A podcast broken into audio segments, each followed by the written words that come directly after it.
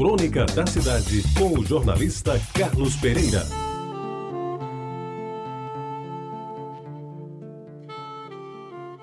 Amigos ouvintes da Rádio Tabajara, Dr. Ivan Bichara Sobreira era o governador do estado. E eu, naquela época, presidia a Saelpa, que era a empresa que existia antes da Energisa.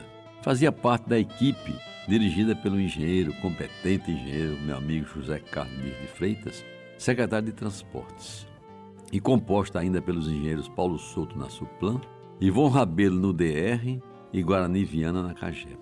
O secretário de Planejamento, Francisco Sales Cartacho Rolim, o Fra Sales, coordenava as ações governamentais e foi nesse tempo em que, ao que eu me lembre, mais se fez integração entre os órgãos do governo estadual. Porque o governador definia os objetivos a alcançar e a equipe caía em campo para concretizar as ações que permitiriam, dentro do tempo previsto, atingir as metas estabelecidas.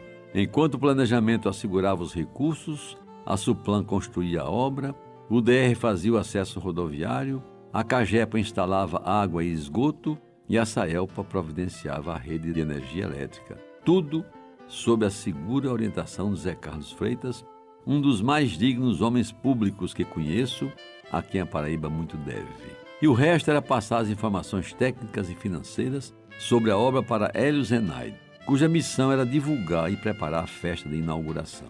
Foi assim que aquele governador simples, às vezes até humilde, e extremamente discreto espalhou benefícios por todo o estado, sem fazer alarde disso.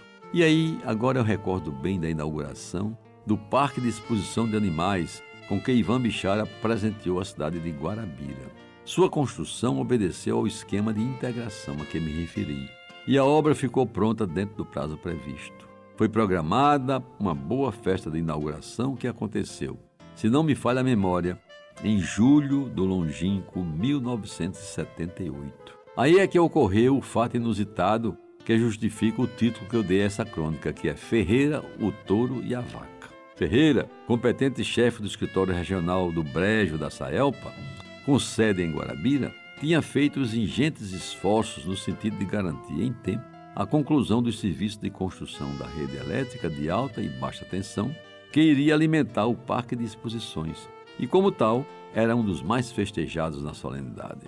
Geraldo Cavalcante, de saudosa memória aqui pela Rádio Tabajara, transmitiu o evento e, além de anunciar os oradores, fazia referência às autoridades presentes e, bem municiado pelos experts no assunto, descrevia com riqueza de detalhes o desfile dos touros e vacas premiados, que era o ponto alto da solenidade. Eram representantes magníficos de raças selecionadas que, a par de invejável pedigree, tinham toda a linhagem anunciada com destaque, não faltando os prêmios pelo número de coberturas de que o touro era capaz ou incrível número de litros de leite que a vaca dava todo dia. E desfilava diante do palanque das autoridades um touro rajado com quase uma tonelada de peso, que era o campeão de coberturas, e por isso mesmo tinha extraordinário valor.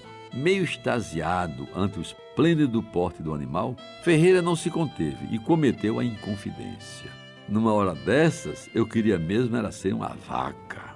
Normalmente o comentário de Ferreira seria ouvido apenas pelos que estavam próximos. Acontece que Geraldo Cavalcante, naquele exato momento, fez uma pausa na locução para beber água, ensejando que a frase soasse alto para todos que estavam no palanque, inclusive para o governador Ivan Bichara e para sua mulher, Dona Mirtz, que, simples como sempre foi, não se conteve, virou-se, olhou para o ruborizado Ferreira e exclamou simplesmente: Oxente, meu filho, que história é essa? Querer ser vaca?